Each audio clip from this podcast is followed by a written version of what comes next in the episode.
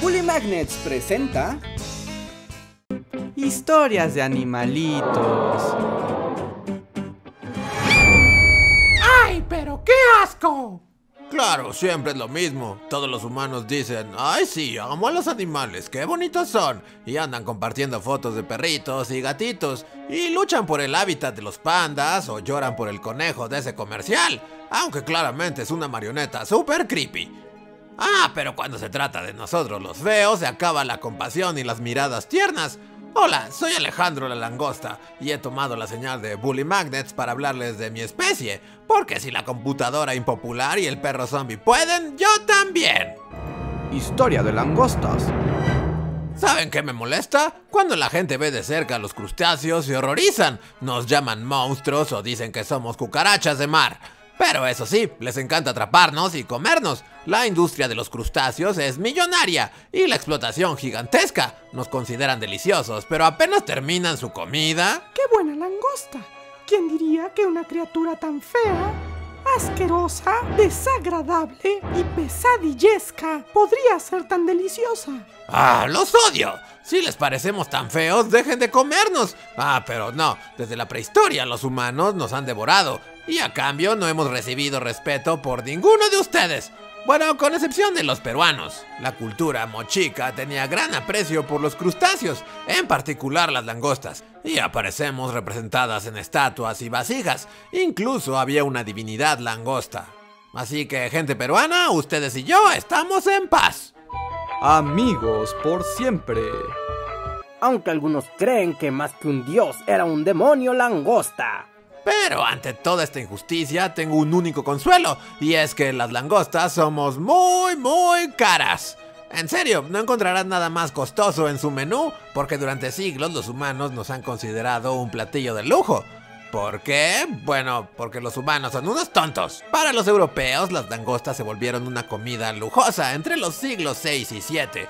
Decían que nuestra carne blanca era especial y única, pero eso no es del todo cierto, porque es muy parecida a la de los otros crustáceos. La verdadera razón de nuestro valor es que era muy difícil conseguirnos. Si una familia podía servir langosta era porque tenía muchísimo dinero para conseguirla, o sea, barcos y pescadores que viajaban hasta mares lejanos. Así que las langostas fuimos una manera de presumir la riqueza. Era como decir, en tu cara yo puedo conseguir este alimento porque soy rico y tú no. Por eso no es raro que aparezcan langostas en el arte de las cortes, en especial en pinturas de naturalezas muertas, que muestran lo que comían los ricos más ricos. Incluso hay una famosa pintura de Giuseppe Archimboldo sobre los alimentos marinos, en las que la langosta tiene un punto especial. ¿Por qué alguien del siglo XVI querría pintar estos retratos aterradores con pescados y bichos marinos? Eso no lo sé. Pero miren, ahí estoy, en el collar. Una langosta. Y muchos van a decir, pues por eso la langosta es tan cara, es un lujo por su rareza. Así que oferta y demanda, Alejandro, oferta y demanda. Pero antes de que sigan con sus insentidos neoliberales, déjenme decirles que eso es una gran mentira, porque ya hubo exceso de langostas y las cosas fueron muy diferentes. A principios del siglo XVI, muchos europeos emigraron a las costas de Norteamérica, una tierra que prometía un nuevo comienzo y millones de posibilidades. Y adivinen qué había en ese lugar. ¡Millones de langostas! El norte del continente estaba lleno de langostas americanas, las grandes con tenazas que conocemos hoy en día en particular la zona de Nueva Inglaterra y las costas de Maine, a donde llegaron los primeros colonos puritanos del Mayflower. Estaba a reventar de langostas. Se decía que en una tarde cualquiera los pescadores podían juntar torres de langostas de hasta dos metros. ¿Y saben qué opinaban los nuevos pobladores? Ash, desde que hay tantas langostas ya no se me antojan como antes. Además están muy feas. Eh, me dan asquito. Las langostas empezaron a ser consideradas una comida ordinaria y desagradable. Con langostas solo se alimentaban a los sirvientes, los esclavos y los presos. Una langosta costaba aún menos que un plato de frijoles, y la gente que la comía tenía que ocultar los restos, porque si algún vecino notaba langostas en su basura, lo acusaban de ser gente sin clase. Hubo un funcionario de Maine que iba a recibir una visita importante y escribió en su diario cuánta vergüenza le daba que por culpa del empobrecimiento de su pueblo, lo único que tenía que ofrecer a sus invitados era una cena de langosta y vasos de agua. La langosta es nada más para los pobres. Hasta existe la anécdota sobre un motín en una prisión donde los reos se levantaron a protestar por la comida que les daban. Recibían langosta por lo menos tres veces a la semana y estaban hartos de comer algo tan desagradable. ¿Se dan cuenta? La langosta se volvió despreciable porque perdió su estatus, no por su sabor ni por su rareza. Y así se mantuvo por un tiempo. Incluso en el siglo XIX empezaron a enlatar las langostas como si fueran atún. En la guerra de secesión de los Estados Unidos era la comida que mandaban a los soldados del frente. ¡Ah, langosta! Nada más porque tengo mucha hambre me la voy a comer. Pero las langostas volveríamos a posicionarnos como un artículo de lujo en América unos años después, gracias al poder más grande y ridículo de la especie humana, la gente rica. El final de la guerra de secesión tuvo dos grandes consecuencias. Primero, se formaron muchas familias de gente rica en todo Estados Unidos. Y segundo, se terminó de construir la red ferroviaria que al fin conectaba todo el país. Y todos sabemos lo que pasa cuando hay ricos y una red de transporte. Turismo.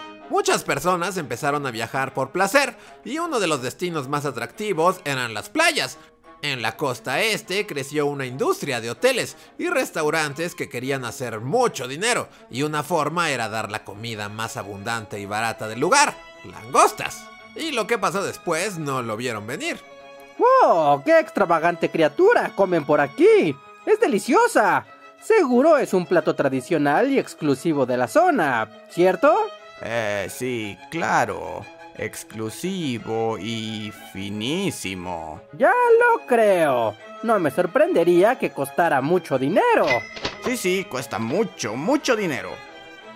Encantados por la extravagancia, los ricos quisieron llevar la langosta a sus lugares de origen, con lo que crearon una nueva industria de la langosta. La identificaron una vez más con estatus y los precios se dispararon hasta el cielo. ¡Ricos wins! Y la moda de comer langostas volvió en todo el mundo con nuevas maneras de prepararnos. ¿Saben cómo creo que quedaría mejor la langosta? Si la cocinamos viva. ¡Qué idea tan maravillosa! Así es, a las langostas se nos cocina vivas. ¿Y saben por qué? Porque es la única manera de que adquiramos ese color rojo intenso con la que nos sirven. Porque cuando estamos vivas somos de un color café rojizo o incluso negras. Entiéndelo, langosta. En tu color natural das más asco. Si no eres roja, nadie te va a querer comer. Lo peor es que incluso ha habido estudios científicos para demostrar que no importa que nos cocinen vivas, porque nuestro sistema nervioso es muy primitivo. Nuestros estudios dicen que la langosta no siente dolor.